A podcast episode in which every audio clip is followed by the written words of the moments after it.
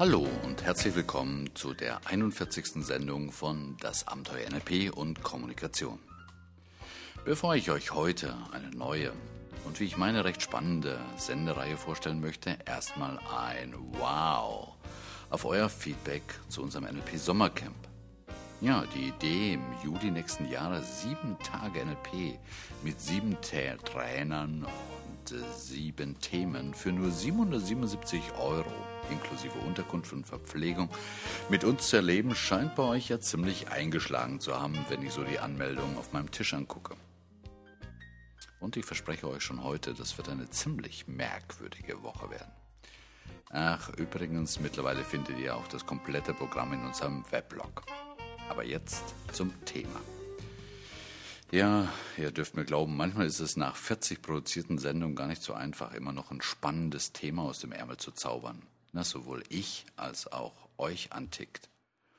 Vor allen Dingen, wenn man dabei mitten, wie gerade jetzt, in einem heißen Trainingsherbst steckt und so nebenbei auch noch an einem neuen Buch bastelt, das im nächsten März erscheinen soll.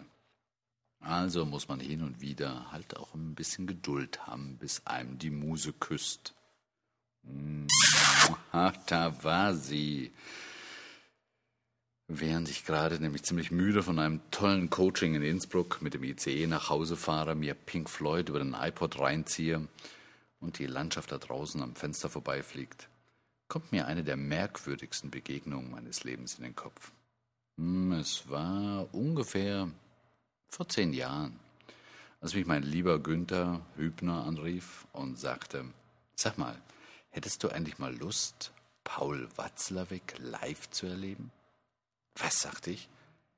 Den Paul Watzlawick? Also der mit der Anleitung zum Unglücklichsein? Ja, sagte Günther, genau den. Günther arbeitete damals bei einer ziemlich renommierten Unternehmensberatung und die haben es wirklich geschafft, einen der berühmtesten Psychotherapeuten der Welt, Paul Watzlawick, zu sich einzuladen. Ja, und nicht etwa zu einem Riesensymposium, bei dem man die Keynote-Speaker so maximal aus 50 Meter Entfernung auf einer riesen Leinwand betrachten kann. Nee, nee. Es war ein ziemlich kleiner, erlesener Kreis von, naja, 25, 30 Leuten. Also quasi Paul zum Anfassen. Ha, werdet ihr vielleicht sagen, Hans-Jürgen, deine Begeisterung klingt ja fast so, als dürfte eine 14-jährige Backstage zu Robbie Williams. Naja, okay. Aber ich denke, auch mit 37 darf man noch Ideale haben, oder? Und dieser Mann hat mit seinem Stil und seinen Gedanken doch ganz maßgeblich geprägt, wie ich heute bin, lebe und trainiere. Tja, das war vor zehn Jahren. Und heute bin ich immer wieder bass erstaunt, wie wenig meiner Teilnehmer eigentlich die Bücher und die Ansätze von Paul Watzlawick kennen. Ja, und dabei poppte gerade die Idee bei mir hoch, euch heute und in den nächsten paar Sendungen ein paar von Paul Watzlawicks genialen Ideen etwas näher zu bringen, die meines Erachtens ziemlich lebensnah sind. Insoweit willkommen zur ersten Sendung einer kleinen neuen Reihe mit dem Namen Leitfaden zum Unglücklichsein oder wie man sich systematisch das Wochenende oder gar das ganze Leben ruinieren könnte. Kurzum, ich werde versuchen, einmal die fünf bis zehn wichtigsten mentalen Strategien aufzudecken, die ich nicht nur in Büchern gelesen habe, sondern immer wieder in Coachings und auch Seminaren entdecke, mit denen sich nicht wenige Menschen permanent selbst Steine in den Weg legen, anstatt sich daraus was Schönes zu bauen. Okay, lasst mich mal mit einer Geschichte anfangen, die ihr übrigens auch in dem wunderbaren Buch Anleitung zum Unglücklichsein von Paul Watzlawick findet. Wartet mal, wo ist die Seite 37? Hier. Die Geschichte mit dem Hammer, nicht unbekannt, aber immer wieder denkwürdig. Ein Mann will ein Bild aufhängen. Den Nagel hat er, nicht aber den Hammer. Der Nachbar hat einen. Also beschließt unser Mann, hinüberzugehen und ihn auszuborgen. Doch da kommt ihm ein Zweifel. Was, wenn der Nachbar mir den Hammer nicht leihen will? Schon gestern grüßte er mich nur so flüchtig. Na, oh, vielleicht war er in Eile. Aber, aber vielleicht war die Eile nur vorgeschützt und er hat etwas gegen mich. Und was? Ich habe ihm doch nichts getan, der bildet sich da etwas ein. wenn jemand von mir ein Werkzeug borgen wollte, ich gäbe es ihm sofort. Und warum er nicht? Wie kann man einem Mitmenschen einen so einfachen Gefallen abschlagen? Leute wie dieser Kerl vergiften einem das Leben.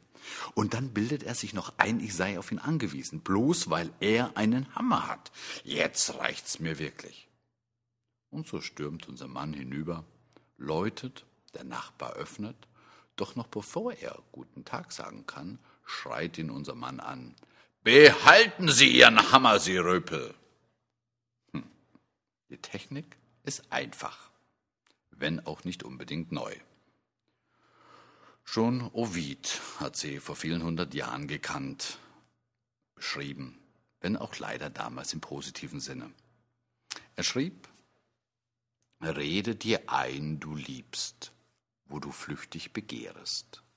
Glaube es dann selber, aufrichtig liebt, wem's gelang, sich selbst ins Feuer zu sprechen. Und natürlich können wir das Rezept von Ovid recht leicht für unsere Zwecke entfremden.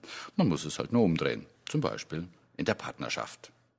Lieber Reinhold, verzeih mir, wenn ich mich ein bisschen in Abenteuer Familie jetzt einmische, aber dieses Beispiel ist einfach genial. Denn kaum ein Mechanismus eignet sich so gut, um schnell und sicher ein gemeinsames Wochenende zu ruinieren.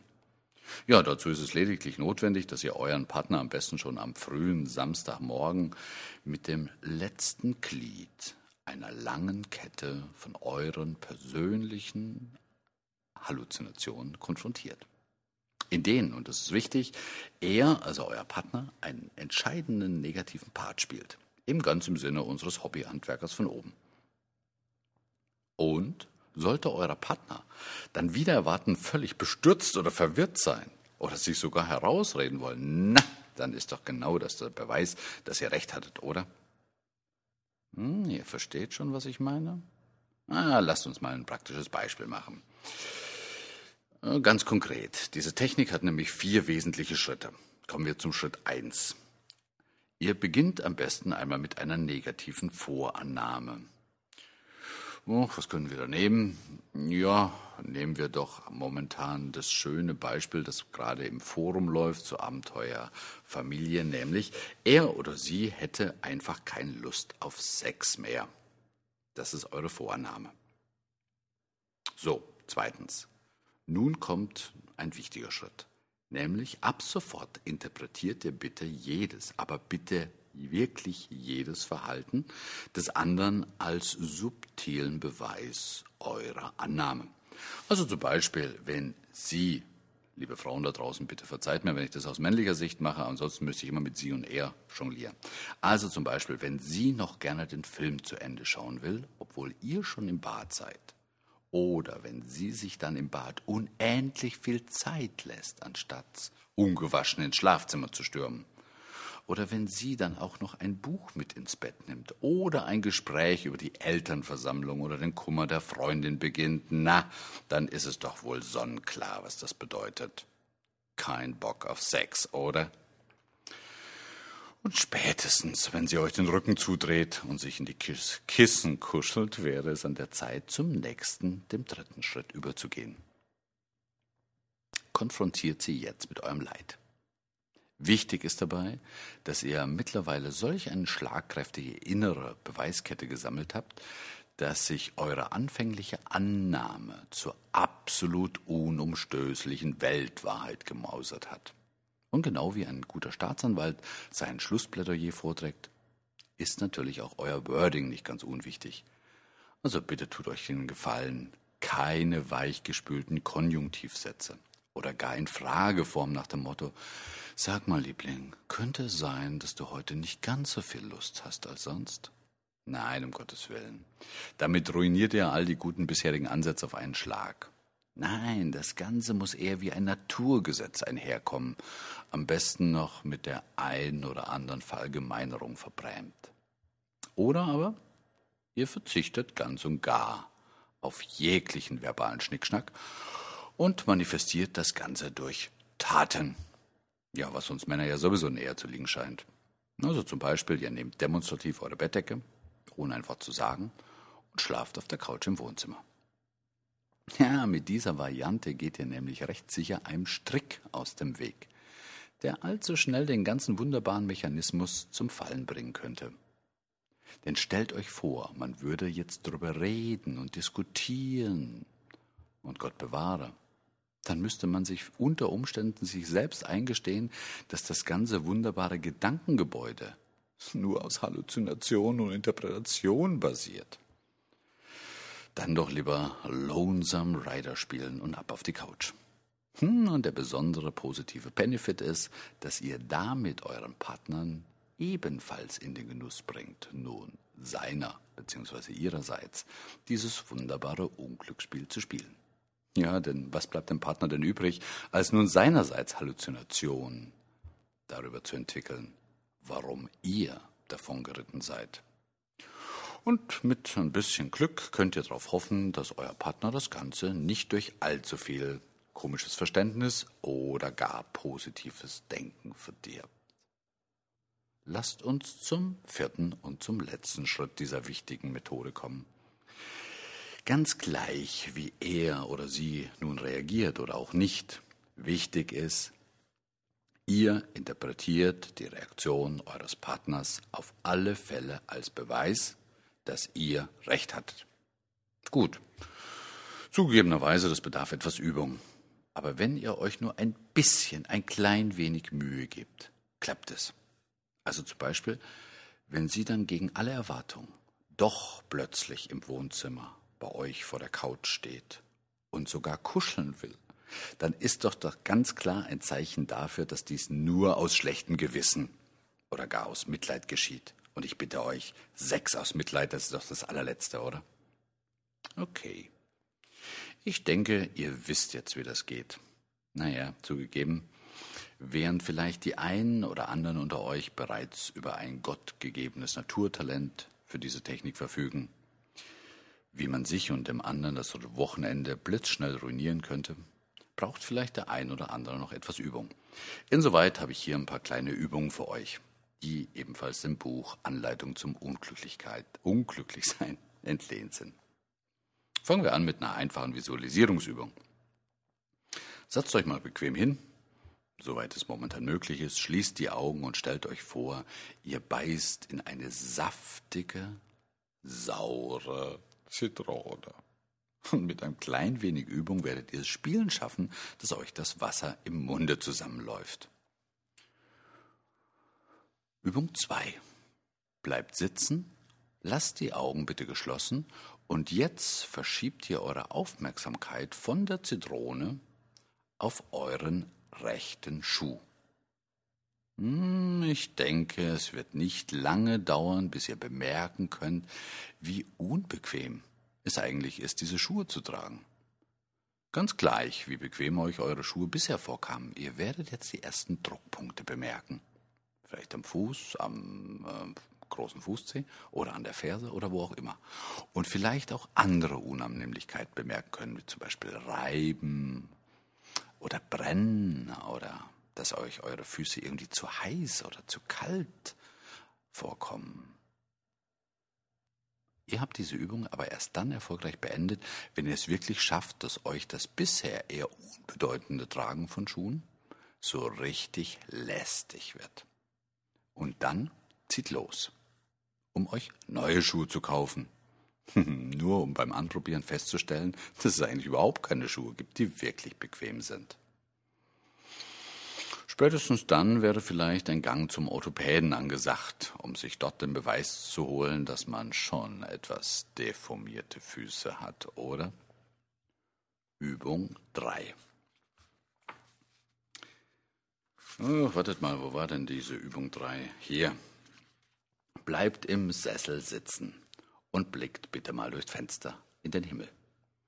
Diese Übung geht übrigens nur, solange es hell draußen ist. Und mit etwas Geschick und Übung werdet ihr in eurem Blickfeld bald einige winzige bläschenartige Kreise wahrnehmen, die beim Stillhalten der Augen langsam nach unten sinken und beim Zwinkern wieder hinaufschnellen. Ihr könnt ferner bemerken, dass diese Kreise immer zahlreicher und größer zu werden scheinen, je mehr euch auf diese Kreise konzentriert. Hm, ihr könnt jetzt mal die Möglichkeit in Erwägung ziehen, dass es sich eventuell dabei um eine gefährliche Erkrankung handelt. Denn denkt dann mal drüber nach, wenn diese Kreise erstmal euer ganzes Gesichtsfeld ausfüllen, dann werdet ihr ziemlich sehbehindert sein. Geht zum Augenarzt. Der wird euch natürlich versuchen zu erklären, dass es sich um ganz harmlose sogenannte Mouche volante handelt. Dann nimmt wiederum an, dass dieser Arzt höchstwahrscheinlich Masern hatte, als diese Krankheit in der Augenklinik den Medizinstudenten seines Jahrgangs erklärt wurde. Oder dass er vielleicht aus reiner Nächstenliebe euch nicht vom unheilbaren Verlauf eurer Krankheit informieren will. Tja, und die letzte Übung, denn sollte diese Sache mit der Mouche volante bei euch nicht so recht klappen, dann braucht ihr noch lange nicht die Flinte ins Korn zu werfen denn eure Ohren bietet eine hervorragende Ausweichmöglichkeit. Dazu ist es wichtig, dass ihr in einen möglichst stillen Raum geht. Und wenn ihr dort eine Weile sitzt, ich denke so 10, 12 Minuten, dann werdet ihr feststellen, dass in euren Ohren plötzlich ein Summen oder Surren oder auch leichtes Pfeifen oder irgendetwas in diese Richtung, also ein gleichbleibender Ton ist. Tja, Ihr wisst ja, unter normalen Alltagsbedingungen ist dieser Ton zwar durch die Umweltgeräusche überdeckt, aber mit entsprechender Hingabe dürftet euch es leicht fallen, den Ton immer häufiger und lauter wahrzunehmen. Geht jetzt wiederum zum Arzt und von hier gilt übrigens das gleiche wie bei Übung Nummer drei. Und ich denke, mit diesen vier Übungen kommt ihr schon ziemlich weit. Meiner Erfahrung nach funktioniert es immer, immer besser. So, und wenn ihr nun die erste Lektion im Leitfaden zum Unglücksein erfolgreich hinter euch gebracht habt, dann ist es wichtig, nicht nur im Labor, im Reagenzglas zu üben, wie man ganz schnell zum Unglücklichsein kommen kann, sondern rauszugehen in die freie Wildbahn. Ja, und ihr werdet sehen, wie toll es ist, plötzlich immer genau dann an die Ampel zu kommen, wenn dieser auf Rot springt. Oder im Supermarkt das Gefühl zu haben, immer dann in der längsten Schlange zu stehen, wenn man es besonders eilig hat. Oder zum Beispiel, ihr bemerkt in einem Stau, dass man immer auf der Spur steht, die am langsamsten vorankommt. Und wenn ihr dann so weit seid, dann ist es ziemlich nützlich, das Ganze noch etwas zu verallgemeinern und die Verantwortung für das eigene, wirklich gelungene Unglück vielleicht auf dunkle Mächte, den KGB oder die Mafia oder das eigene Sternzeichen zu schieben. Also einfach möglichst weit weg von der eigenen Verantwortung. Hm, und ich denke, wenn ihr dann so weit seid, dann gibt es spätestens hier in Abenteuer NLP und Kommunikation die zweite Sendung im Leitfaden zum Unglücklichsein. Bis dahin wünsche ich euch Hals- und Beinbruch und viel Spaß dabei. Tschüss und Servus, euer Hans-Jürgen.